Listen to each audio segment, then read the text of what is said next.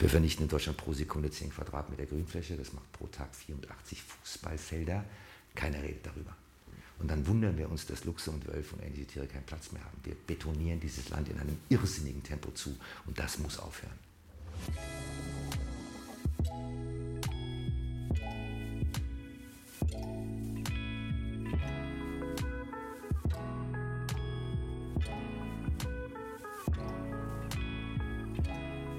Willkommen zu Hause, dem Talk-Podcast bei Geheimtipp München. Hier treffen wir spannende Menschen aus unserer Lieblingsstadt. Mutige Gründer, passionierte Küchenkönige und auch herzlich eigensinnige Kreativlinge. Und die alle tragen dazu bei, dass München genau das ist, was es ist. Ein Happy Place. Für unsere Geschmacksknospen, Gedankenhorizonte und auch für unser Herz. Und hinter jedem Münchner steckt eine Geschichte. Genau die wollen wir entdecken und uns von ihr inspirieren lassen. Am besten zusammen mit euch. Auf geht's!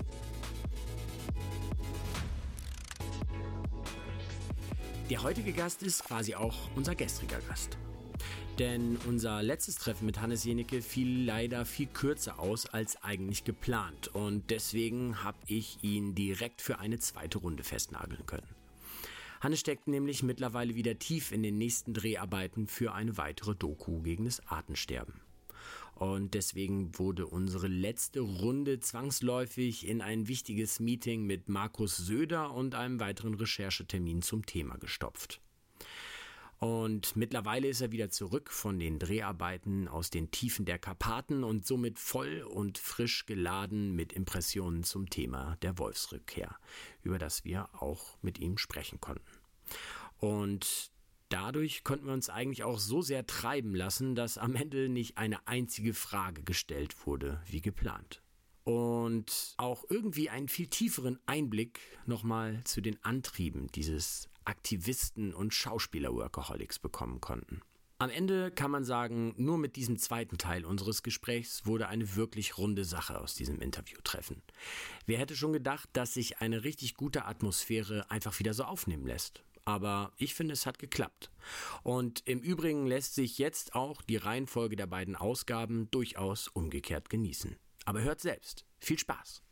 Ja, ähm, das ist jetzt quasi die Premiere äh, bei uns im Podcast, denn äh, es gibt einen Zweiteiler. Und das, obwohl du keine Serie magst. Naja, Miniseries habe ich ja immer gemacht. So, wie heißt es, limitierte Serien. Ja. Er ist ja auch wieder ganz groß im Kommen mit Netflix. How to Sell Drugs Online Fast von, von Bjarne Mädel. Groß, hast du dich schon gesehen? Großer Fan von Bjarne, ja. toller Kollege. Ja. ja. in der Zwischenzeit sind jetzt zwei Wochen vergangen und du äh, bist vielleicht zum Wolfsmenschen geworden, oder? Du warst äh, ein bisschen im Gebüsch. Wir haben es versucht. Wir sind mit meiner alten Tango-Crew äh, nach Rumänien gefahren, in die Karpaten, war ich vorher noch nie, unfassbar schön. Ähm, das ist angeblich das wolfsreichste Revier Europas. Wir haben keinen einzigen Wolf gesehen. Was wir gesehen haben, war ein kleiner Haufen Kot und der war mindestens sechs Monate alt. Insofern kann ich nur sagen, so schön das war, es war, was Wölfe betrifft, der totale Reinfall. Die sind, das wussten wir vorher, pathologisch scheu. Alle Leute behaupten, sie sehen ständig in Brandenburg, Thüringen, ich weiß nicht, wo Wölfe lügen wie gedruckt selbst der Wolfsforscher, mit dem wir unterwegs waren in den Karpaten, ein Deutscher namens Christoph Bromberger, macht Wolfsforschung dort in den Karpaten seit 27 Jahren, hat zehn Sichtungen gehabt. Auf 27 Jahre. Also wir waren da nicht zu enttäuscht, dass wir keine Wölfe gesehen haben. Das ist extrem kompliziert zu drehen. Wir werden viel Material ankaufen müssen von Leuten, die jahrelang mit äh, Kamerafallen gearbeitet haben. Bislang haben wir noch keinen einzigen Wolf selber zu Gesicht bekommen. Aber jetzt war doch gerade irgendwie ein Wolfsriss im Süden von, äh, von München. Und habt ihr da jetzt schon gedreht? Da sind wir sofort hingefahren. Zu dem Schäfer, ein sehr netter ehemaliger Bundeswehroffizier namens Till, der in eine Bergbauernfamilie eingeheiratet hat, die seit dem 12. Jahrhundert auf diesem Bergbauernhof sitzt. Und der war großartig, der hat gesagt, das ist ganz schwer zu schützen, diese Steilhänge. Sie haben sechs Schafe verloren weil ein einzelner Wolf da sein Unwesen treibt. Aber der sagt, der Wolf hat ein Recht dort zu leben. Und der war erstaunlich unaufgeregt, auch weil er natürlich weiß und auch gesagt hat, dass er entschädigt wird von, vom äh, Umweltministerium. Wir haben andere Schäfer dort interviewt, insbesondere eine Dame, die ein sehr erfolgreiches Schafsgeschäft betreibt, die kein Schaf verloren hat, um, aber umso lauter nach dem Abschuss schreit. Also das ist interessant, dass dieses Tier spaltet halt die Gesellschaft komplett. Die einen haben panische Angst, sicherlich auch wegen dem Märchen, dem bösen Wolf und wegen Peter und der Wolf, ist ja Kindermusikoper. Äh, aber faktisch ist es so, dass die Risse zum allergrößten Teil von wildernden Hunden gemacht werden. Es werden etwa 130.000 Nutztiere pro Jahr von wildernden Hunden gerissen, etwa 1200 von Wölfen. Also das Verhältnis ist 1 zu 100, ganz grob gerechnet. Insofern ist die Angst vor den Wolfen meines Erachtens echt hysterisch. Ähm, und das wird mit Sicherheit auch thematisiert jetzt in der Doku, wie viel von, von Hunden eigentlich gerissen wird dann, oder? Ja, die, wir stellen eigentlich erstmal die Frage, wie viel Wildnis wollen wir Deutschen? Weil wir schreien ja, dass die in Botswana bitte mal ihre Elefanten schützen sollen. Und die in Kenia sollen mal ganz schnell ihre Nashörner schützen und ihre Geparden. Und wir sind ja ganz laut, wenn es darum geht, dass Afrikaner oder Asiaten ihre äh, aussterbenden Tierarten retten und schützen sollen. Und wenn es dann bei uns um einen kleinen Bären namens Bruno geht, oder ein Wolf, der über die polnische Grenze tabert, dann wird sofort nach zur Waffe gegriffen. Und diese Verlogenheit, die möchte ich gern thematisieren. Und das andere Thema, was mich an dem Film am meisten umtreibt, ist der Flächenfraß. Wir vernichten in Deutschland pro Sekunde 10 Quadratmeter Grünfläche, das macht pro Tag 84 Fußballfelder. Keiner redet darüber. Und dann wundern wir uns, dass Luchse und Wölfe und ähnliche Tiere keinen Platz mehr haben. Wir betonieren dieses Land in einem irrsinnigen Tempo zu und das muss aufhören. Spannend übrigens, ich hatte das Gespräch gerade erst mit einem benachbarten Landwirt. Ich wohne ja selbst auf einem alten Bauernhof. Äh, der, der, versteht die Welt nicht, warum der Deutsche immer alles in Fußballfelder umrechnet, weil der Landwirt rechnet natürlich nur in Hektar. Und ich habe ihm erklärt, der Deutsche schaut halt gerne Galileo, der kann Flächen nur in Fußballfeldern berechnen. Ja, das war auch das einzige Thema während der Corona-Krise. Wann gibt es wieder Fußball? Wir sind halt eine eine Monokultur, würde ich das mal nennen. Die meisten Länder haben ja viele Sportarten. Die Amerikaner haben Football, Basketball, Eishockey, Lacrosse auch Fußball, die Engländer haben Rugby, Cricket. Bei uns gibt es halt nur eine einzige Sportart, das Fußball. Das ist eine Volksreligion. Und deswegen ähm, glaube ich, ist es am einfachsten, Deutschen klarzumachen, dass wir pro Tag 84 Fußballfeld, große Grünflächen vernichten. Das versteht jeder. Bist du Fußballfan? Überhaupt nicht. Bist du Sportfan? Ich habe als Kind Eishockey gespielt, bin großer Eishockey-Fan, bis heute Kölner Haie-Fan. Das ist im Moment ein bisschen ein schwieriges Dasein, weil die haben im Moment nicht so einen richtig guten Lauf. Ich bin großer Sportfan, bin auch selber Skirennen gefahren, aber Fußball ist mir ehrlich gesagt ein bisschen zu gemütlich, weil ich sehe nicht einfach, ob ich 90 Minuten gucken, sondern steht es 1 zu 1 oder 0 zu 0 oder 1 zu 0, da passiert einfach ein bisschen wenig. Ich mag Sportarten, wo es ein bisschen schneller geht. Rugby liebe ich, Eishockey liebe ich, American Football liebe ich. Also ich mag Sportarten, wo es ein bisschen zur Sache geht. Zum Zuschauen oder zum Machen? Also Hockey, Hockey spiele ich als alter Herr immer noch gelegentlich selber mit ein paar Freunden habe auch noch einen Stick zu Hause, einen Schläger und Pucks und alles, was dazugehört. Ansonsten gucke ich gelegentlich. Okay. Ähm, wie, äh, aber Sportarten machst du doch noch mehr, oder? Ich, Wassersport. Also in meiner Freizeit bin ich begeisterter Segler, Windsurfer, Kitesurfer und Wellenreiter. Das okay. sind so meine Steckenpferde. Ähm, wir sind beim letzten Mal, sind wir ja leider so ein bisschen dann irgendwie am Ende des Gesprächs rausgerissen worden, in dem Moment, wo es eigentlich gerade so ein bisschen tiefgründiger wurde. Weil eigentlich versuche ich ja immer noch so ein bisschen rauszufinden, was die, was die Leute, mit denen ich mich treffe, so motiviert und was die antreibt. Und wenn man dann gerade jemanden wie dich auch noch äh, äh, kennt, zumindest ähm, ja, glaubt zu kennen, weil man ihn aus der Öffentlichkeit kennt, dann ist das ja äh, durchaus noch mal ein bisschen spannender. Ähm, Jetzt haben wir ja gerade wieder so ein bisschen äh, automatisch über das, äh, das, das Hauptthema von Hannes Jenicke gesprochen, nämlich das Thema Nachhaltigkeit und Engagement für den, für den Umweltschutz. Ähm, hatten wir auch beim letzten Mal schon so ein bisschen angesprochen. Äh, ich hole das mal so kurz, so summary-mäßig für diejenigen, die die erste Folge noch nicht gehört haben. Da müsst ihr gleich mal reinhören, nochmal nach. Ähm, du bist einer, eins der ersten Mitglieder wahrscheinlich von Greenpeace gewesen. So in den 70ern gab es, glaube ich, noch nicht allzu viele. Also ich bin mit sicher nicht einer der Ersten. Ich war 15, als ich beigetreten bin. Das war 1975. Da gab es Greenpeace, glaube ich, vier Jahre.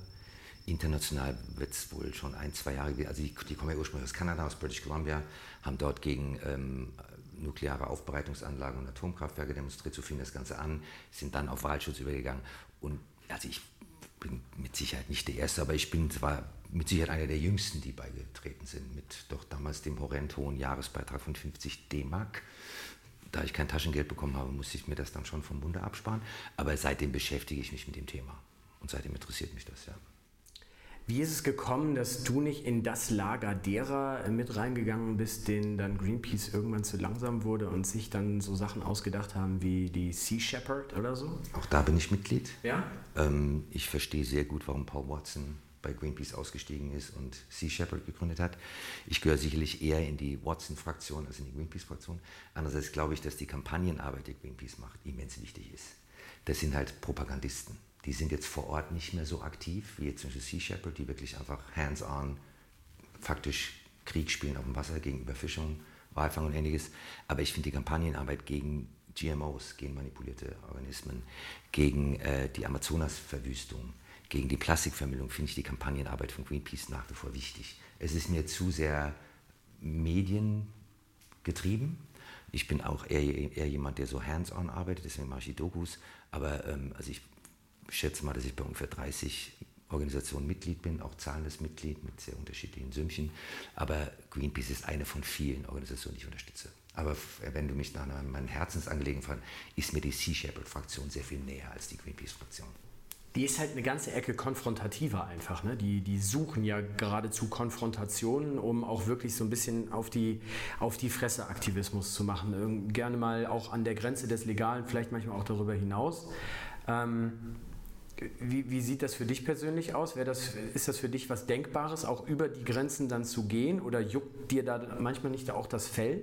Also wenn man sich doch so ausgiebig mit so einem Thema beschäftigt, ich reflektiere das jetzt mal nur über mich selbst, da denkt man sich doch manchmal, warum gibt es zum Beispiel noch kein Ökoterrorismus. Nicht, dass ich das gut finden würde, wirklich nicht, aber, aber es ist doch irgendwie verwunderlich, dass sich der Mensch für alle möglichen Dinge idealisieren lässt und, und manipulieren lässt und Vollgas gibt und glaubt, äh, es lohnt sich für die Religion X, Y oder Z oder Fanatismus X, Y oder Z einzusetzen bis zum Tode. Aber ähm, gerade bei so einem Thema wie Ökoaktivismus oder Nachhaltigkeitsaktivismus, da wurde es bisher noch nie radikal. Das ist ja auch gut so, aber warum? Was glaubst du? Also es gab immer Ansätze. Die frühen Greenpeace-Truppen waren ja ähnlich unterwegs wie Sea Shepherd. Sage mal jetzt Dünnsäureverklappung bei Bayer Leverkusen, da haben sie sich einfach vor den Rohren abgeseilt und die entsprechenden Plakate hingehängt. Also Greenpeace kommt ja ursprünglich aus diesem im Grenzbereich des legalen Hausfriedensbruch und ähnliches, Nötigung, Ruhestörung. Ähm, ich halte es für absolut notwendig. Wir labern jetzt seit 50 Jahren über Umweltschutz. Die gesamte Politik labert darüber. Frau Schulze, alle Vorgänger, Herr Gabriel, Herr Röttgen, Herr Söder, es reden ja alle ständig davon, wie nachhaltig wir jetzt werden wollen und sollen und müssen. Und passieren tut viel zu wenig, um das mal höflich auszudrücken. Insofern finde ich es völlig richtig, wenn Sea Shepherd gelegentlich die Grenze zum Legalen überschreitet. Ich mache immer Witze, ich würde wahnsinnig wäre gerne eines der Gründungsmitglieder der GAF, der Grünen Armee-Fraktion. Ich wäre sofort dabei, würde das auch unterstützen. Ich glaube, ähm, das hat vielleicht mit unserer Ohnmacht zu tun. Du hast natürlich gegen Konzerne wie Esso, BP, Shell, Aral, Nestlé, Rheinmetall, E.ON, Monsanto. RWE, Monsanto, Bayer, BASF, Syngenta ganz, ganz wenig Chancen. Das sind milliardenschwere Großkonzerne, die sich dementsprechend zu schützen wissen, die unglaubliche Propagandamaschinen am Laufen halten. Musterbeispiel Bayer Monsanto, die jeden Tag Studien rausbringen, wie unbedenklich Glyphosat doch ist und die ganzen Pestizide, die sie auf den Markt bringen. Also ich wünschte mir, da gäbe es Möglichkeiten, sich etwas radikaler zu engagieren. Meine Antwort ist die Kamera ich bin meiner Crew, Markus, Eva, Judith, deine Wenigkeit, halt, wir nehmen die Kamera als Waffe und zeigen, was da draußen los ist. Auch gelegentlich illegal, wir haben auch bei der Hai-Doku illegal gedreht, wir haben bei der Orang-Utan-Doku illegal gedreht. Wenn wir gar nicht anders reinkommen, dann drehen wir halt mit versteckten Kameras. Also ich halte diese Mittel für absolut legitim. Ähm, aber was ich jetzt gerade noch so ein bisschen meinte, also da müssen wir jetzt auch nicht zu sehr drauf rumbohren, aber du hast ja jetzt schon die grüne Armee-Fraktion so als Gedankenbeispiel äh, genannt. Aber so richtig radikal, also jetzt gehen wir mal, gehen wir mal von einem IS IS-Terroristen oder von einem, äh, von einem Nationalsozialismus-Terroristen aus. Die, die Jungs, die würden halt Bomben bauen und die da zünden, wo äh, es dem vermeintlichen Feind am äh, meisten wehtut. Äh, ein, ein, richtig radikaler Aktivist, der würde sowas halt an der Schiffsschraube von allen Schiffen im Hamburger Hafen machen, die äh, für bullshittige Kreuzfahrt. Kreuzfahrten unterwegs sind. Sowas. Ähm, da muss man eine sehr feine Grenze ziehen. Ja, also ich will, wie gesagt, ich will das auch überhaupt nicht schönreden. Ich meine das allen Ernstes ernst. Ich verstehe bloß nicht in, in, meinen, äh, in meiner Welt, wo ich mich durchaus hin und wieder auch äh, mit so einer, so einer journalistischen Neugierde, mit Extremismus beschäftige, warum ist es zu so einer grünen Armeefraktion, auch die rote Armeefraktion hat Bomben gesetzt, zu sowas noch nicht gekommen? Was glaubst du? Weil Menschenleben aufs Spiel zu setzen absolut inakzeptabel ist. Und das tut der IS, das hat die RAF getan. Denen war ja egal, ob der Fahrer von Herrhausen mit in die Luft geflogen ist. Die haben ja, äh, Andreas Bader hat Kaufhäuser in Frankfurt angezündet. Da brauchen wir gar nicht drüber reden. Das ist absolut inakzeptabel. Und es gibt ja Truppen, ich sage mal ein, ein schönes amerikanisches Beispiel war eine Truppe, die nannte sich Friends of the Earth. Die haben vor großen Autohäusern die SUVs abgefackelt. Kann man jetzt sagen, ist das vertretbar, ja oder nein? Das ist natürlich schwere Sachbeschädigung, das ist Hausfriedensbruch. Aber es ist ein Zeichen, dass SUVs einfach von der Straße gehören. Wenn du nicht Förster bist oder auf einer, in einem unbefestigten Landstrich lebst, wo du ständig im Schlamm stecken bleibst, gibt es keinen Grund, mit sogenannten Stadtgeländewagen durch die Gegend zu gurken. Schon die Vokabel ist ja lächerlich. Also es, es gibt ja so Truppen, es gab es in Frankreich, ist das verstärkt passiert. Es gab bei uns eine Truppe, die hieß Hau weg den Scheiß, die hat äh, die Castortransporte auf relativ rabiate Art und Weise gestoppt. Die haben Eisenbahnschienen blockiert. Also es gab ja immer wieder Truppen, die tatsächlich zur Tat geschritten sind. Das ist natürlich auch gefährlich, weil du bewegst dich dann wirklich im illegalen Bereich. Und das heißt, du gehst in Deutschland in den Knast. Jetzt ist die Frage, wie fruchtbar kannst du noch arbeiten, wenn du in der, eingebuchtet bist? Also insofern finde ich es richtig, dass wir Umweltschützer, Grünen, das schon weitestgehend im Rahmen des Legalen machen. Äh, alles, wo Menschenleben riskiert werden, halte ich für nicht mal diskutabel. Da brauchen wir gar nicht drüber. Also mal ähm, illegale Dinge tun im Rahmen eines Drehs, wo man dann wahrscheinlich so im Bereich der Ordnungswidrigkeit oder hoher Geldstrafen ist, aber nicht im Knast. Da, das ist noch okay. Oder auch sich im Hambacher Forst im Baum oben festketten. Finde ich völlig in Ordnung. Da kann man sich ja drüber lustig machen, über die sogenannten Treehugger. Aber am Schluss haben die Gegner des Hambacher Forstes bei Köln haben gewonnen. Ein kleines Landgericht in Münster hat diesen Abriss gestoppt und dieses Wegsägen eines uralten Waldes. Hast du da mal vorbeigeschaut? Oh ja, ich war da mehrfach. Ja, ja. Ich war auch mehrfach in Stuttgart. Auch mal kameratauglich? Versuchst du dann auch in solchen Momenten daraus dann PR-trächtige. Du kannst ja durchaus eine PR-Maschine loslegen. Wenn das ich heißt, bin okay. manchmal auch ehrlich gesagt happy, einfach nur Demonstrant zu sein. Ich laufe bei FFF mit, wie jeder andere. Ich gehe auch nicht auf die Bühne. Ich bin immer gebeten worden, rede auf der Bühne. Ich sage, das ist nicht meine Generation. Da sollen es echt die reden, die diese versaute Zukunft von uns erben. Da laufe ich einfach mit. Aber es wäre doch auf der anderen Seite auch gut, wenn diese Generation das zwar losgetreten hat, aber dann alle Generationen mitreißt. Und insofern bist du dann ja durchaus beispielsweise dann eher das Sinnbild für eine Generation, die dann wegen mir noch näher an den 68ern dran ist und man auch zeigt, so, da gab es halt auch früher schon Generationen, die sich da schon Gedanken darüber gemacht haben, die wachen jetzt wieder mit auf. Oder die dazwischen, welcher Generation man sich auch immer ansehen äh, möchte. Am Ende wäre es doch grundsätzlich gut, wenn dann peu à peu immer mehr dafür reden, damit alle erkennen, es ist eine ganze Bewegung. Es ist nicht Absolut, nur eine Generation. Absolut, deswegen laufe ich auch mit, aber ganz ehrlich, Luisa Neubauer ist eine brillante Rednerin. Greta Thunberg ist eine fantastische Rednerin. Jakob Blasel, die können viel besser reden als ich. Warum soll ich da auf die Bühne gehen? Ich unterstütze es da, wo ich kann, nämlich per Geld. Weil ich habe Jakob Blasel als allerersten kennengelernt aus der deutschen FFF-Bewegung, ein Schüler aus Kiel. Und er sagt, wir brauchen Geld. Diese Demos sind irre teuer. Habe ich gesagt, habe ich noch nicht drüber nachgedacht. Also bin ich jetzt zahlendes Unterstützermitglied von FFF. Also ich glaube, ähm, die brauchen keine Rednerunterstützung, die sind sowas von fit. Aber glaubst du nicht, wenn, wenn, wenn, wenn du dich auch dort noch auf eine Bühne stellen würdest, äh, äh, du, hast ja, du hast ja durchaus eine, eine, eine Fan-Community, du bist äh, sozusagen äh, ein Influencer äh, der ersten Stunde, heute nennt man es Influencer, früher hat man es einfach nur einen Meinungsführer genannt, aber du würdest ja durchaus da auch noch ein paar Leute mitreißen können, oder? Also der, aber das tue ich, indem ich sitze ja jedes Jahr auf jeder Talkshow, ich sitze ja mindestens einmal im Jahr bei Lanz, bei Maischberger, bei Will, ich sitze ja bei diesen ganzen Talkshows ich bin zu alt für die sogenannte Influencer-Generation. Und die meisten, die bei FFF mitlaufen, wissen überhaupt nicht, wer ich bin. Die haben noch nie einen Film von mir gesehen. Wenn sie irgendwas gesehen haben von mir, ist es eine Doku, weil irgendein Schullehrer die Dokus in der Schule gezeigt hat. Also ich bin ja für die auch gar kein ähm, sogenannter Promi mehr. Täusch dich nicht. Also bin ich mir ziemlich also sicher. Wir haben bei uns im Büro bei Geheimtipp sind lauter Menschen aus der Influencer-Generation, jeder kennt dich. Das wäre mir neu, weil mein Kamera hat einen 14-jährigen Sohn der mich nur naja, kennt. Okay, die sind jetzt nicht 14, die sind eher so Anfang, Mitte 20. Also ich weiß nur, also die Generation von Rocco, den du auch kennst, hat, weiß niemand, wer ich bin. Die haben vielleicht mal eine Doku gesehen. Hast du schon einen TikTok-Channel? Natürlich nicht. Das Kommt das noch in Frage? Chinesische Propaganda-Tool. Ähm, Nein, ähm, ich mache nicht mal Instagram. Einfach aus Zeitmangel. Ich habe eine Firma, die meine Facebook-Seite betreibt, weil ich einfach nicht dazu komme. Ich schreibe Bücher, ich mache Filme und ich mache Dokus. Ich, ich wüsste nicht, wo ich die Stunden noch hernehmen soll, um auf Instagram rumzuposten. Da fehlt mir einfach die Zeit. Gehen wir doch mal, gehen wir doch mal äh, auf die Wurzel deiner Zeitverfügbarkeit kurz, wenn du das jetzt schon so ansprichst. Ähm, es gibt ja diese gute alte Maslow'sche Bedürfnispyramide. Ich würde, jetzt mal, ich würde jetzt mal vermuten, dass du nicht auf der untersten Etage bist und dich dort selbst auch nicht siehst, sondern relativ weit oben.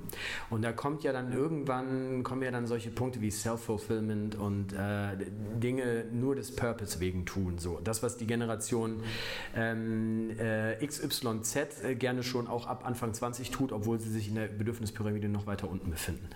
Ähm, Du, du, nimmst dir ja schon äh, den Luxus in Anführungsstrichen immer mehr auch raus, ähm, dich mit solchen Dokus auch äh, wirklich mit Purpose-Themen zu beschäftigen. Aber ich sag mal, Du hättest ja noch mehr Zeit und du könntest dich ja theoretisch auch komplett diesem Thema widmen und alles sozusagen auch offiziell öffentlich an den Nagel hängen und nur noch dich dem Thema hingeben. Weil, also, das ist jetzt ja nicht, dass ich sage, du, du, du, Hannes, mach mal, sondern aus, aus zwei Gründen. Wenn man wenn man sowas tut wie du und sich aus so einer Überzeugung mit solchen Themen beschäftigt, dann gibt man sich denen ja auch wirklich voll hin. Und dann hat man ja trotzdem auch immer das Gefühl, das hatten wir ja beim letzten Mal schon, es ist noch nicht genug, ich könnte noch mehr. Ist da nicht manchmal so ein, so ein, so ein Lockpunkt, wo du sagst, naja, also ich kann ja sogar mit den Themen der Nachhaltigkeit auch partiell Geld verdienen, verhungern würde ich nicht. Ähm, ich mache jetzt, mach jetzt nur noch das. Ich, äh, wenn ich jetzt keine Filme mehr, keine Serien mehr drehe, dann könnte ich auch noch zwei, drei ähm, große Demo-Speaks halten. Ich könnte noch mehr Social-Media-Arbeit auch für die junge Generation machen, um noch mehr Awareness zu, äh, zu katalysieren. Ähm, Zuckt es da manchmal in dir oder liebst du dann den Job des Schauspielers noch zu sehr? Also hat eigentlich noch nie wirklich gezuckt, weil ich liebe diesen Beruf. Ich mache den seit exakt 40 Jahren und erstaunlicherweise macht er mir immer noch Spaß. Und das andere ist, ich finde halt mit der Schauspielerei so viel Geld, dass ich damit halt echt was bewegen kann. Weil ich habe vor Jahren schon aufgehört, die großen Umweltschutzorganisationen zu unterstützen. Also ich, meine die letzte WWF-Spende ist mit Sicherheit 20, 25 Jahre her. Bei Greenpeace spende ich noch ein Minimum, weil die einfach sehr gut finanziert sind. Aber wir haben durch die Dokus natürlich Organisationen kennengelernt. Ich sage mal, eine Minitruppe in Costa Rica, die zu sechs gegen die Haiflossenmafia antreten. Die heißen Pretoma, die kennt kein Mensch die sind so unterfinanziert, ich sage, mit meiner Schauspielerei kann ich denen echt auf die Füße helfen. Und das gilt für unzählige kleine Organisationen. Also ich, ich kann einfach mit dem Geld, was ich als Schauspieler verdiene, nicht nur mehr dann doch sehr komfortablen Lebensstandard leisten, sondern auch unzählige kleine ähm, Umweltorganisationen unterstützen, die keiner kennt und die deswegen auch völlig unterfinanziert sind. Und Geld ist Macht, wie wir wissen. Und all diese Truppen brauchen Geld. Allein schon, wir haben in dem High-Film Footage benutzt von einem Costa Ricaner, der es geschafft hat, sich auf einem chinesischen äh, Fischtrawler anheuern zu lassen als Deckhand, also als Seemann. Der hatte eine Kamera dabei, was die Chinesen Gott sei Dank nicht wussten. Und der hat mal als allererster und einziger mitgedreht, wie diese Flossindustrie arbeitet. Die holen die Haie aus dem Wasser, das sind wirklich große ausgelassene Haie, schneiden die Flosse ab und, und schmeißen den Rest des Fisches zurück. Das ist Gott sei Dank mal bebildert worden von den Pretoma-Leuten. Das kostet ja Geld, so einen Typen da einzuschleusen, mit Kameraequipment zu versorgen. Das, und das finde ich einfach immens wichtig, solche Leute zu unterstützen. Und ich finde es wichtig, dass ich an FFF spenden kann. Die brauchen Geld. Und ähm, das verdiene ich als Schauspieler. Und nebenher macht der Beruf einfach Spaß. Ich glaube, wenn ich nur noch Dokus machen würde, würde ich wahrscheinlich depressiv. Wenn ich mich nur noch damit beschäftige, wie wir mit unserem Planeten umgehen, wie wir mit den Lieferketten umgehen, mit Arbeitskräften der, dritten, der sogenannten dritten Welt, mit den Fleischarbeitern Tönnies und den Spargelstechern. Und dann würde ich, glaube ich, entweder wahlweise wirklich wütend oder wirklich depressiv. Und so ist die Pause, die ich immer habe, wenn ich spielen gehe, das ist einfach dann ein Spaßberuf. Der macht, ist einfach, ähm, den habe ich mir ja nicht umsonst mal ausgesucht als 19-Jähriger. Das tut mir dann einfach echt gut, einfach mal zu spielen und Spaß zu haben und was zu haben, wo, für mich gibt es ja, ich bin ja eigentlich Kölner, da gibt es ein elftes Gebot, das heißt, du sollst nicht langweilen. Und das ist einfach ein toller Job, Unterhaltung zu machen, hoffentlich mit ein bisschen Niveau, sodass man Leute nach einem langen Arbeitstag weiß, die sitzen vor der Glotze, die machen was an und die haben jetzt Spaß, was zu gucken, ob es eine Komödie ist oder eine Schmonzette oder ein Krimi oder ein Thriller, ist mir ehrlich gesagt egal. Aber ich finde Unterhaltung zu machen auch, es macht einfach echt Spaß. Es ist einfach, so einfach ist es. Du hast ja, du hast ja gerade schon gesagt, Geld, Geld ist Macht. Und jetzt äh, können wir hier so ein Marvel-Comic-Zitat rausholen. Es ist übrigens äh, in dem beschreibenden Text zu deinem letzten Podcast, habe ich das schon rausgeholt. Ja, genau. Aus großer Macht folgt große Great power ja, comes genau. great responsibility. Genau. Ähm, du hast ja auch noch den Vorteil zusätzlich, ähm, über den haben wir noch gar nicht gesprochen, der wäre auch eigentlich irrelevant, aber du machst das ja nicht nur 40 Jahre, du machst das ja auch 40 Jahre mit einem Haufen anderer Menschen, die bekannt, berühmt und auch wohlhabend sind.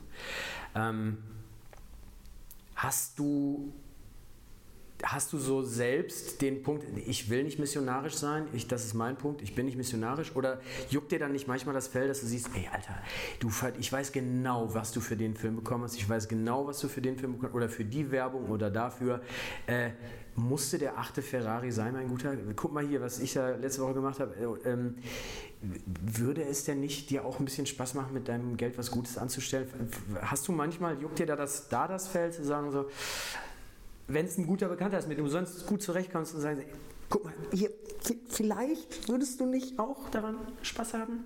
Also dazu muss ich mal, schicke ich jetzt mal eine kleine deutsche Statistik ins Rennen. Die Uni Münster hat vor einigen Jahren mal äh, eine Studie gemacht zum Thema deutsche Schauspieler.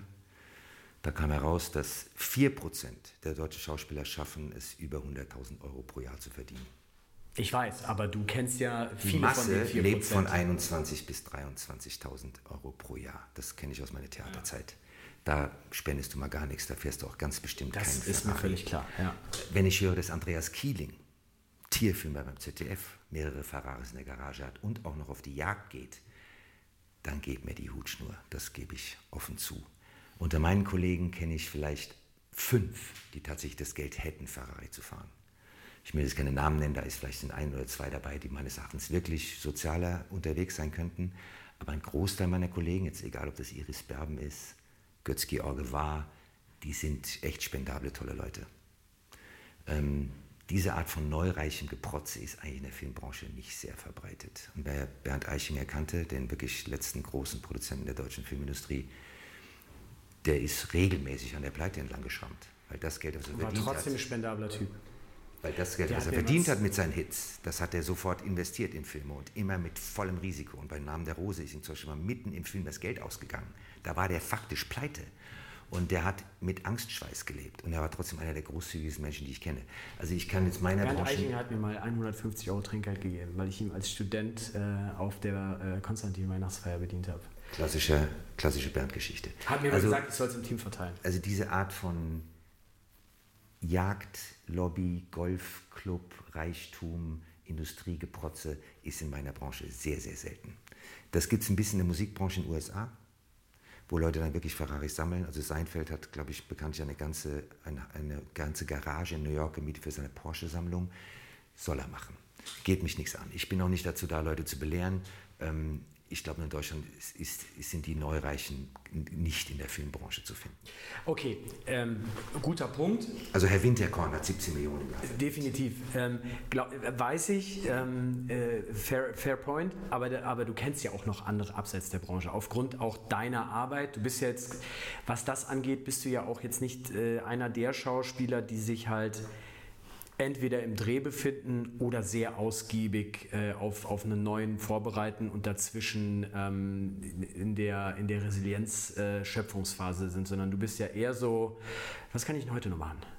Warte Mal kurz Hände hoch und äh, nicht Hände hoch, sondern Ärmel hochkrempeln, auf geht's. Du bist ja sehr umtriebig und kennst ja auch, das letzte Mal, als wir uns getroffen haben, kamst du gerade von einem Meeting mit Markus Söder. So, du kennst ja auch Menschen abseits der, der, der Filmbranche. Ähm, und da sind dann mehr von dem besagten 4% zu finden. Es geht ja grundsätzlich in, in der Frage eher darum, Schreckst du grundsätzlich davor zurück, so, so evangelistische oder, oder bekehrende Versuche zu starten, weil jeder muss es selbst für sich wissen? Oder man kann es ja manchmal auch mit guten Zureden, ohne jemanden direkt mit dem Kopf in den Napf zu drücken, tun. Also ich glaube, ich halte den erhobenen Zeigefinger für einen Upturn. Ich glaube nicht, dass du damit sehr weit kommst. Wenn überhaupt, kannst du das nur über den Humor machen. Mein Kameramann, einer meiner engsten Freunde, hat sich vor einigen Jahren einen Rassehund geholt. Wo ich denke, mal, hast du noch alle Tassen im Schrank? Die Tierheime platzen aus allen Nähten, die Tötungsstationen platzen aus allen Nähten und du gehst zum deutschen Züchter und holst so einen Designerhund. Haben wir uns mal kurz in die Wolle gekriegt, aber mit Humor. Mein Kameramann ist begeisterter Fleischesser, der ist halt Urbayer und ähm, wenn es äh, Weißwurst gibt, die mit Kalbfleisch gemacht wird, dann kauft er sie. Ich denke, Kalbfleisch? Wer isst denn bitte Kalbfleisch? Also da wird dieses Jungtier von der Mutter getrennt, die Mutter schreit wie am Spieß. Das ist ja für Tiere genauso ein Trauma wie für Menschen. Und das verzehrt er dann. Trotzdem arbeiten wir seit 15 Jahren großartig zusammen. Ich muss sowas akzeptieren. Ich stichel ab und zu, er auch gegen mich, er nennt mich nur den Green Shitter und so. Und das machen wir mit Humor. Aber äh, ich bin ganz bestimmt nicht da zu missionieren. Ich, das mache ich mit den Filmen. Da soll jeder sich das mitnehmen, was er will. Wir haben jetzt diese Lachsdoku gemacht, über die wir schon geredet haben. Wenn jemand nach diesem Film immer noch Lachs essen möchte, dann soll er es gerne tun. Aber er weiß jetzt wenigstens, a, was er isst mit diesem Produkt und b, was er damit der Umwelt antut. Wenn es dann trotzdem weiter ist, dann ist er offensichtlich in einer gewissen Weise auch lern- und beratungsresistent, aber es ist ja seine eigene Entscheidung. Und wenn ich Söder treffe, ich halte halt nichts davon, aufeinander rumzuhacken. Söder weiß, dass ich bei den Grünen bin. Ich weiß, das ist der CSU-Boss und der bayerische Ministerpräsident.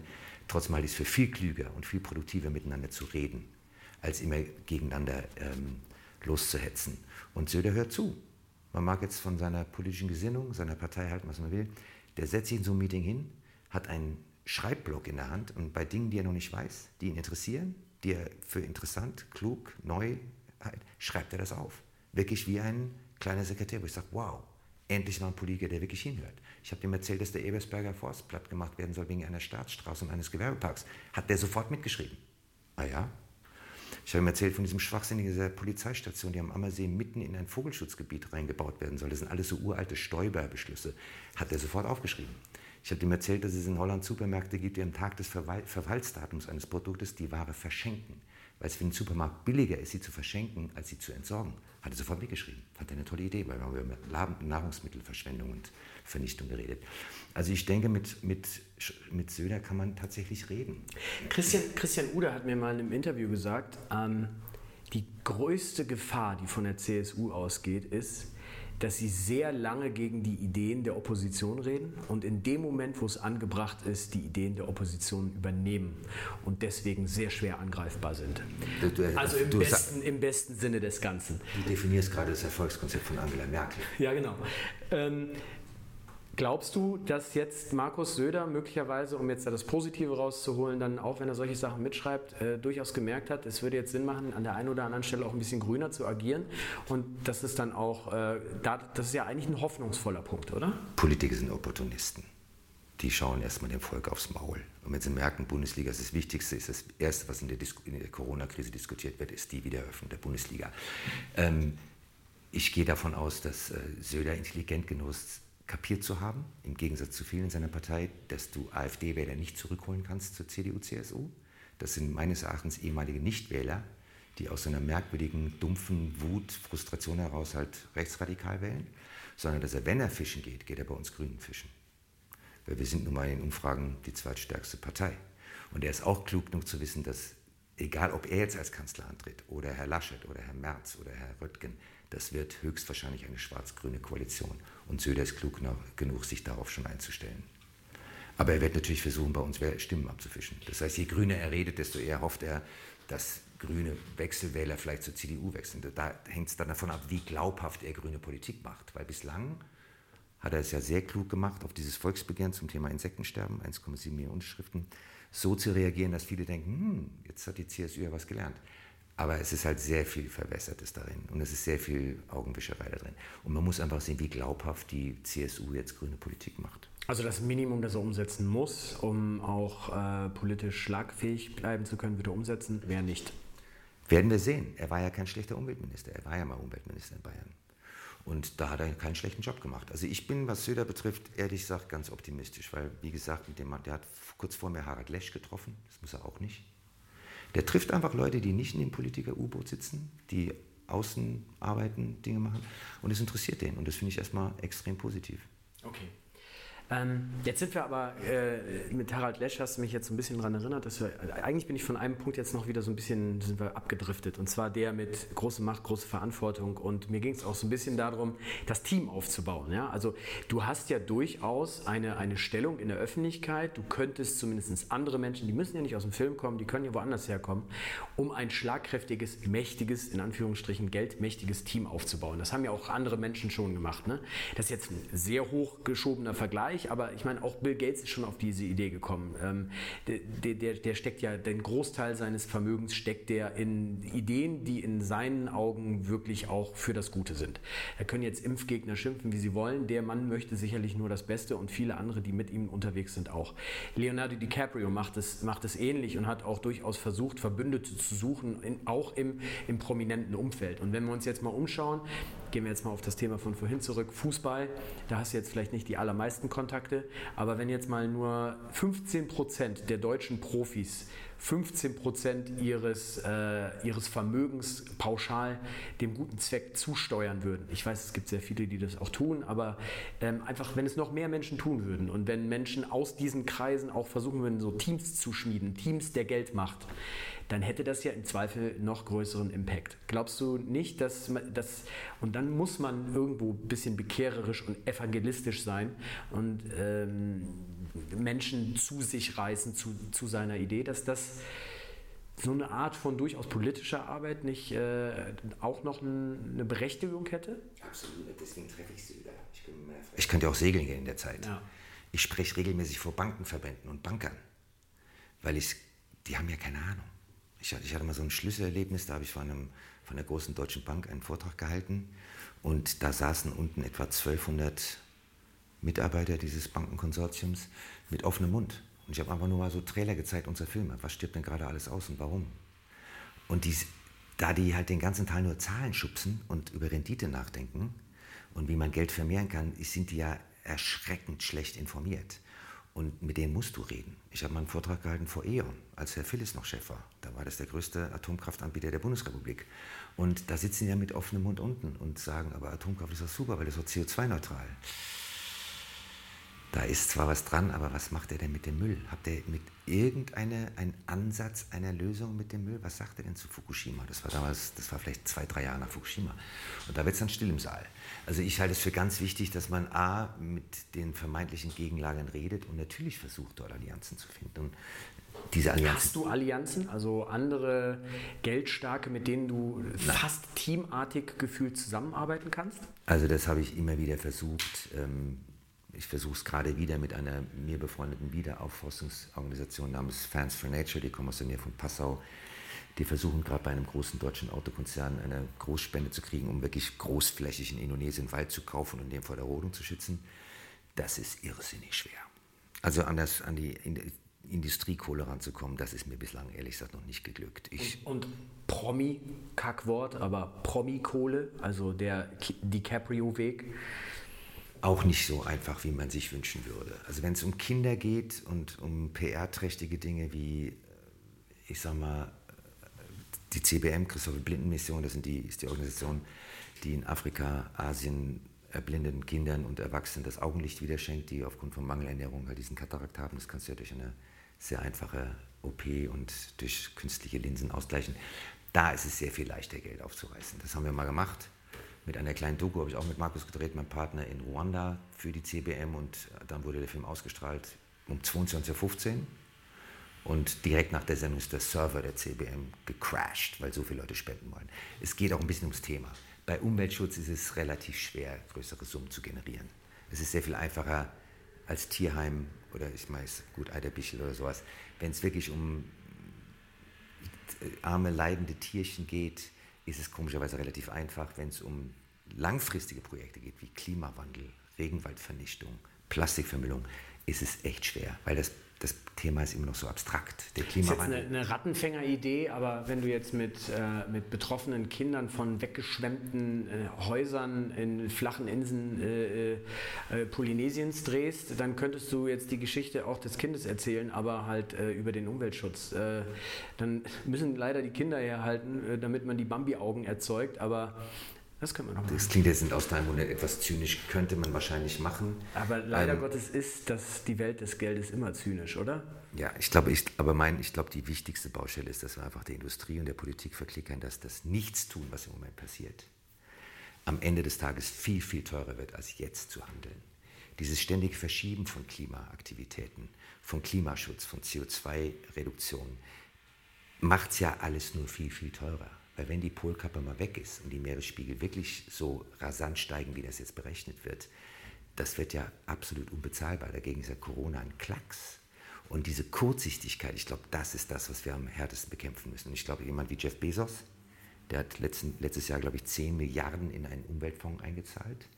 Wenn man solche Leute rumkriegt, die das wirtschaftliche Problem verstehen, dass das Nichtstun zum Thema Klimawandel uns viel teurer zu stehen kommen wird, als jetzt zu handeln, dann hätten wir gewonnen. Also ich glaube, das ist sehr viel effizienter, als zu sagen, jetzt spendet doch mal ein bisschen, liebe Fußballern, liebe Promis, es gibt mal ein bisschen Geld über den Umweltschutz.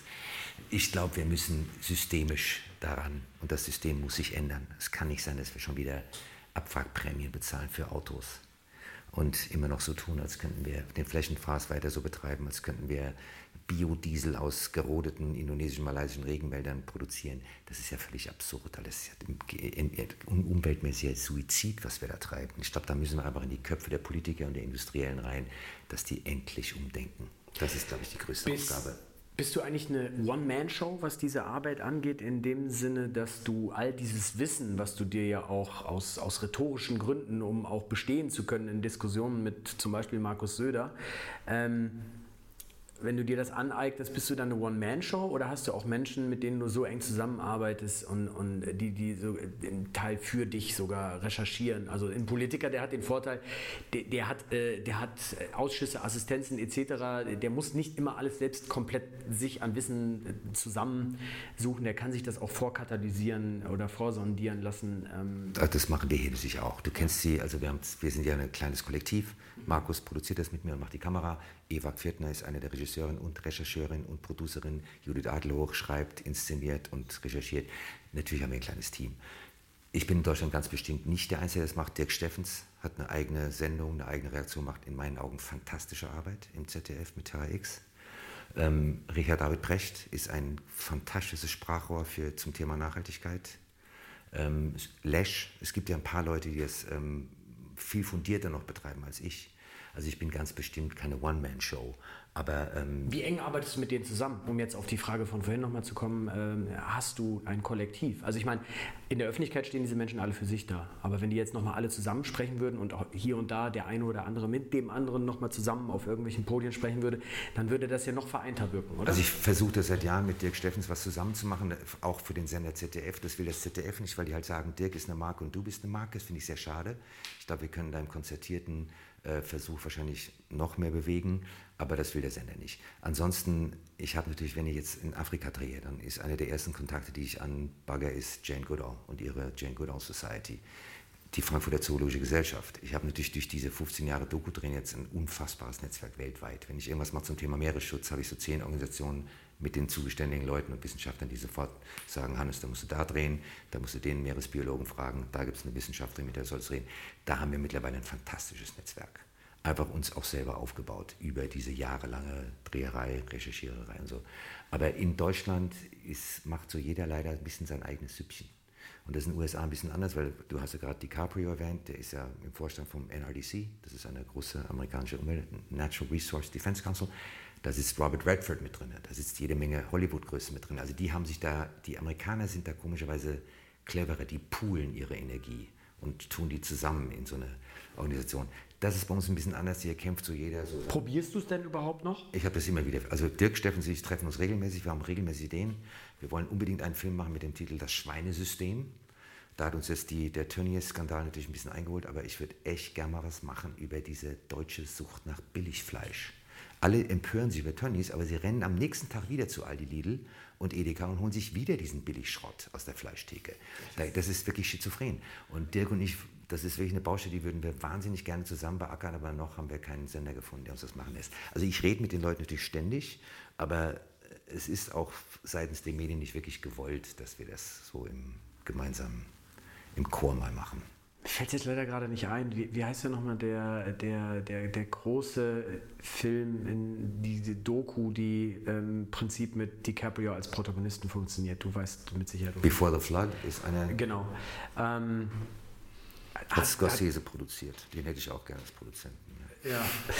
ähm, aber den Weg äh, zu gehen, einfach mit einem Kollektiv zusammen und deren Geld äh, was, was zu produzieren und dann äh, über Netflix oder sonstige Abnehmer einfach den ersten Schritt zu machen und dann merken alle, okay, krass, das zieht, das, das müssen wir machen. Also ich habe das, ich war bei der RTL-Gruppe, Vox-Gruppe, habe versucht, da Doku-Themen unterzubringen. Ich war bei National Geographic, ich war bei NBC Universal. Also es ist nicht so, dass ich das nicht versuche die sind merkwürdigerweise echt zögerlich bei dem Thema. Ich verstehe nicht ganz warum, weil in Amerika macht Netflix unglaublich viel zu dem Thema Umweltschutz. Bei uns sind die extrem zögerlich. Ganz schwer, die da zu überzeugen. Ähm, hat dich diese Arbeit verändert?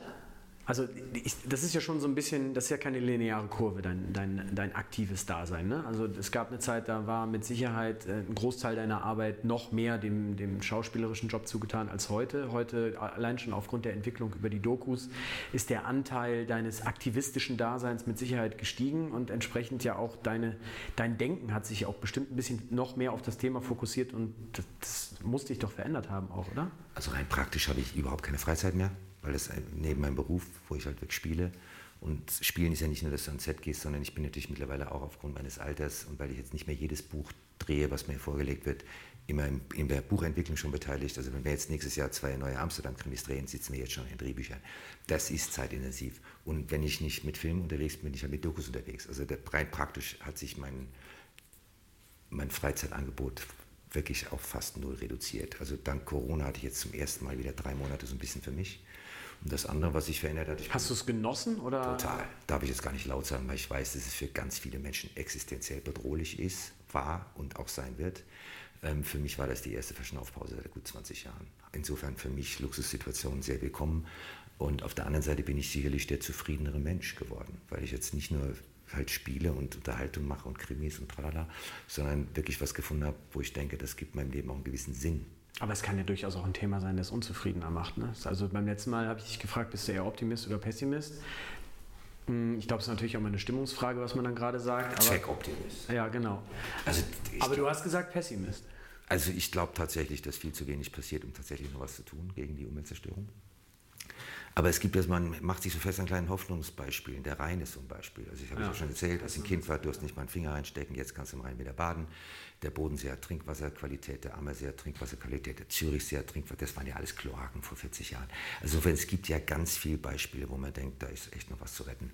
Ähm, wenn ich mir die Politik anschaue, gerade weltweit gerade mit Kaczynski, Orban, Trump, Bolsonaro, Putin, Erdogan, das macht wenig Mut. Weil denen ist, entschuldige, Soziales und die Umwelt und Lieferketten und all die Probleme, über die wir hier gerade reden, ist denen scheißegal. Das interessiert ja einen feuchten Dreck. Und das macht die, unsere Arbeit irrsinnig schwer. Ja, okay, aber, aber das ist ja das, was ich meine. Ne? Also du sagst, du bist ein zufriedener Mensch. Auf der anderen Seite beschäftigst du dich ja größtenteils mit Themen, wo man dann echt manchmal vor einem unüberwindbaren Gebirge zu stehen scheint. Aber es ist, ich weiß nicht, ob die Lachsdoku beim letzten Mal schon gelaufen war. Ich glaube ja. War sie? Ja, wir haben auch kurz drüber gesprochen. Ja. Ich krieg von einer mir bis dato unbekannten Zeitschrift Intrafish, das ist eine Publikation der Fischindustrie, aus Kanada zugeschickt, dass der Lachsverkauf in Deutschland nach der Ausstrahlung einer kritischen Doku eingebrochen ist. Und da denke ich, wow, haben wir doch gewonnen.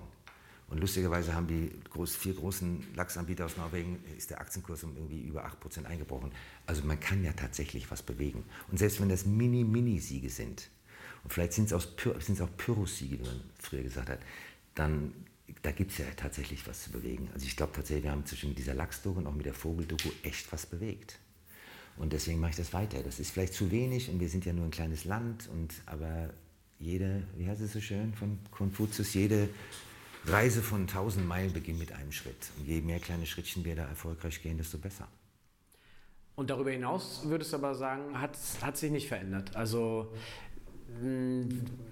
wenn man dich so, so auch bei, bei Talkshows beobachtet äh, oder auch an sonstigen Auftritten in der Öffentlichkeit, die jetzt jenseits einer Rolle sind, du bist ja schon immer äh, so, sofort sehr tief in deinem Thema und man merkt ja auch sofort immer diese, diese, diese 100%ige Ernsthaftigkeit an und dass das nicht einfach nur irgendwie so ein, äh, so ein Takatuka, hier guck mal, ich kann auch Gutes tun und äh, jetzt gehe ich wieder nach Hause.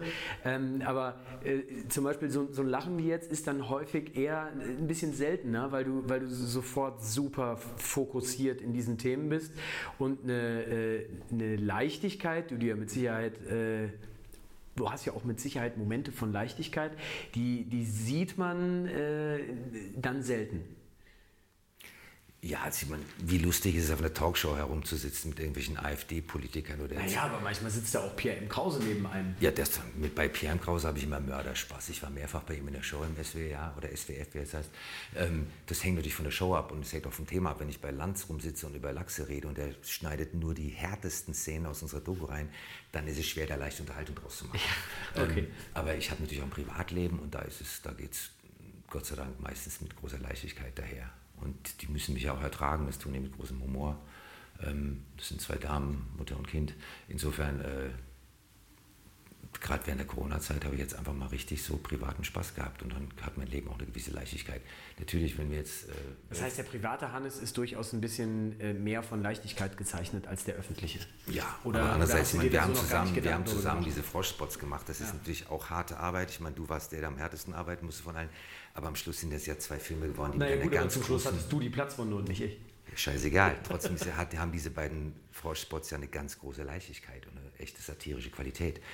Dass Komödie und Satire und auch Humor harte Arbeit ist, wissen wir spätestens seit Charlie Chaplin, der angeblich vor jedem Text 60 Mal geprobt hat. Viel Spaß, kann ich nur sagen. Das muss bei Billy Wilder sehr ähnlich gewesen sein. Also der Glaube, dass lustig sein und leicht sein, dass, das, dass man das aus dem Ärmel schüttelt, ist ein großer Irrtum. Also das Härteste, was es überhaupt gibt in der Unterhaltungsbranche, ist Comedy.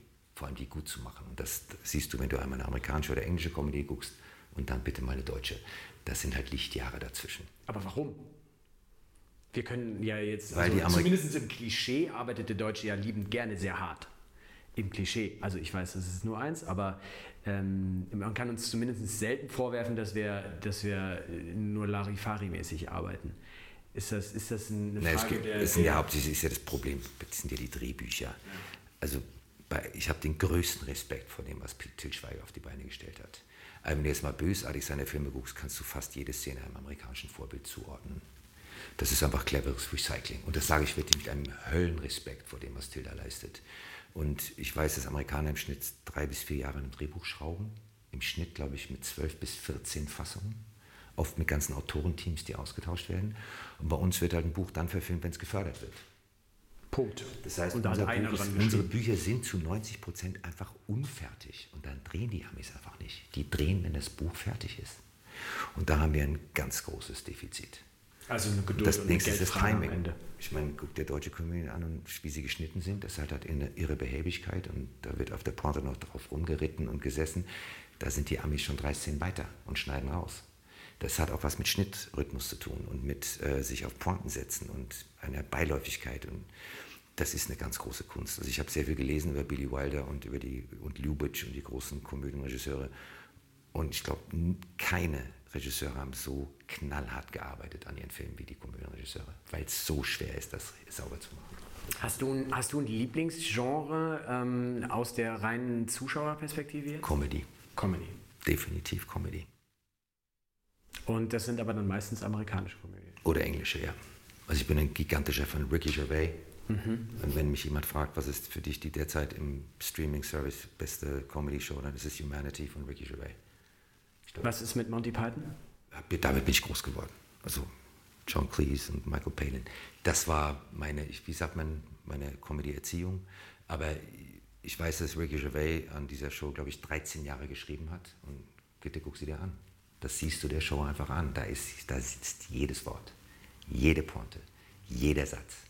Das ist einfach unglaublich harte Arbeit. Ich war natürlich ein großer Fan von Seinfeld bin ein gigantischer von Trevor Noah. Ich finde, Trevor Noah ist im Moment das Beste, was Amerika zu bieten hat. The Daily Show, der Nachfolger von Jon Stewart. Das sind Südafrikaner, Schwarzer und das ist einfach so weit jenseits dessen, was wir in Deutschland hier hinkriegen. Was ist mit albernem Humor? Was passiert mit dir, wenn du. Du meinst es Ben Stiller in der Richtung oder was? Nee, ich dachte jetzt eher so an Helge Schneider. Fand ich am Anfang lustig. Ich bewundere Helge als musikalisches Talent, aber das ist nicht meine Comedy-Richtung. Das ist mir einfach zu quatschkoppig. Ja. Ich bin mit Dieter Hildebrand aufgewachsen, dem Scheibenwischer. Ich bin mit Gerhard Polt aufgewachsen in Meiling. Und ich habe Exim Homo, glaube ich, viermal gesehen hier in den Münchner Kammerspielen. Ich kann nur sagen, wenn er es nochmal spielt, bitte, bitte geht rein. Das ist das Beste, was auf deutschen Bühnen zu sehen ist. Also ich bin natürlich mit einer völlig anderen Art von Comedy groß geworden. Und dann kam halt sehr schnell, ich bin halt, habe nochmal Drehbuch studiert Ende der 90er und da wird halt selbst lange nach seinem Tod immer noch Billy Wilder gebimst, bis du verstehst, warum die Filme funktionieren. Die, es gibt eine Klasse, die heißt Script Analysis, Drehbuchanalyse. Da haben wir ein Jahr nur Billy Wilder Filme geguckt. Und zwar jede Woche einmal. Kannst du sie jetzt noch sehen? Ja. Okay. Weil sie handwerklich auch so unfassbar gut sind. Und weil sie so eine Leichtigkeit haben. Du denkst ja nie, wie, was, was die da gerackert haben und wie oft er die arme Monroe hat Text drehen lassen. Das war ja also wirklich bis zur Klapsmühle, musste die Text wiederholen, weil er Perfektionist war. Und ich kann das alles noch gucken, aber ich gucke auch, also, ja, wie gesagt, alles, was Monty Python je gemacht hat. Und ich finde, die Briten sind auch noch sehr gut dabei, was Comedy betrifft. Wobei der Massenoutput natürlich ein bisschen geringer ist als bei den Amis, aber das, was dann da ist, das ist auch ein kleineres Land. Genau, ist, ja gut, aber das sind wir ja auch. Aber was trockenen Humor betrifft, sind die Briten schwer zu schlagen. Ja. Was jüdischen Humor betrifft, sind die Amerikaner nicht zu schlagen den hatten wir ja auch mal. Wir haben den jüdischen Humor leider wahlweise in den Gasofen gesteckt oder des Landes verwiesen. Und das hat sich hier nie so wirklich regeneriert. Und das ist, glaube ich, einer der Gründe, warum wir es so schwer tun mit einer gewissen Form von Comedy. Okay. Ja, jetzt wollte ich es eigentlich so langsam ausklingen lassen. Jetzt muss ich doch noch eine Frage stellen, dass, äh, weil Das war jetzt eigentlich so vom Plateau runtergerutscht, aber jetzt hast du dann das Wort gerade noch erwähnt. Spielst du eigentlich noch Bühne? Das letzte Mal 2008 habe ich von Mäuse und Menschen gespielt, von John Steinbeck. Hat einen Mörderspaß gemacht. Habe auch immer wieder Angebote gehabt, habe auch jetzt wieder ein Angebot, aber das ließ sich einfach mit meinen Dreharbeiten nicht mehr koordinieren. Sie haben jetzt lustigerweise die Bühnenfassung von Network angeboten. Ein berühmter Film aus den 70ern mit Faye Dunaway. Mehrfacher Oscar-Gewinner, da geht es um die Macht des Fernsehens. Großartiger Film. Also eine, eine äh, aber dann, eines, ja, aber dann Broadway oder, den, oder, Das hat Brian Cranston gerade am Broadway gespielt mit irrsinnigem Erfolg. Das haben sie mir jetzt gerade für Berlin angeboten. Das ist durch Corona erstmal verschoben. Da bin ich zum ersten Mal seit Jahren wieder echten Versuchen zu sagen, das mache ich jetzt. Auch weil Brian Cranston einer meiner Lieblingsschauspieler Kann man da überhaupt dann noch irgendwann so leicht hin und her switchen? Weil ich stelle mir jetzt, also Drehbücher lernen, klar, das hast du beim letzten Mal auch schon gesagt, du kannst das nicht haben, wenn andere ihren Text nicht können, das verstehe ich, aber du musst ja trotzdem für einen Film etwas anders lernen als für die Bühne. Ne? Also für einen Film, da kannst du dich halt in Blöcken vorbereiten und musst nicht immer zu jeder Zeit den ganzen Film Tag können. für Tag sozusagen. Ja, genau. Und ähm, auf der Bühne, das hilft halt nichts. Da musst du halt im Zweifel, wenn ein Stück anderthalb oder zwei Stunden dauert, da musst du halt einfach alles kennen. Und nicht nur deinen Text, sondern auch noch den der anderen, weil sonst verpasst du deine Einsätze. Du hast natürlich einen großen Luxus gegenüber dem Film, du hast mindestens sechs Wochen Probezeit. Also bei einer seriösen Theaterproduktion hast du echt Probezeit. Und richtig gute Schauspieler wie Klaus-Maria Brandauer, der fängt ein Jahr vorher mit seinem Text an. Der hat ja Faust gespielt vor ein paar Jahren, der hatte ein Jahr vorher angefangen zu lernen. Also würde ich Network jetzt spielen, würde ich mir mindestens zwei bis drei Monate vor Probenbeginn den Text schon mal reinzwitschern. Weil mit zunehmendem Alter wird Textlernen immer schwerer. Und dieses Stück, was Brian Cranston spielt, da gibt es seitenlange Monologe, wo ich bis heute nicht weiß, wie man die lernt. Aber das ist ja machbar. Das ist ja wie ein Muskel. Das Gehirn ist ja wie ein Muskel. Wenn du lange nichts auswendig gelernt hast, es kommt ja wieder. Sie, wenn halt dein Bizeps hochpumpen musst für eine Rolle, dann musst du halt öfters zur Handel greifen. So ist es ja beim Textlernen hoch. Ja, äh, jetzt muss ich da an der Stelle etwas hart überleiten, weil wir sind doch jetzt so, irgendwie ist die Zeit noch schneller ver, vergangen als beim letzten Mal und jetzt müssen wir so unseren Endblock so langsam einleiten, den es beim letzten Mal gar nicht gab, weil ähm, wir sind ja, wir sind ja Geheimtipp München, entsprechend sind ja bei uns Münchner Themen auch immer irgendwie ein Stück weit noch mit drin. Ähm, das hatten wir beim letzten Mal nur so ganz leicht angeschnitten, so eigentlich so rein politisch würde man jetzt meinen, da, warum bist du denn nicht schon längst wieder im Rheinland zurück? So ein CSU-Revier, äh, da tut man sich ja schwer, aber wir haben ja jetzt so ein bisschen raushören können, ähm, da kann man sich ja trotzdem respektvoll mit den anderen unterhalten.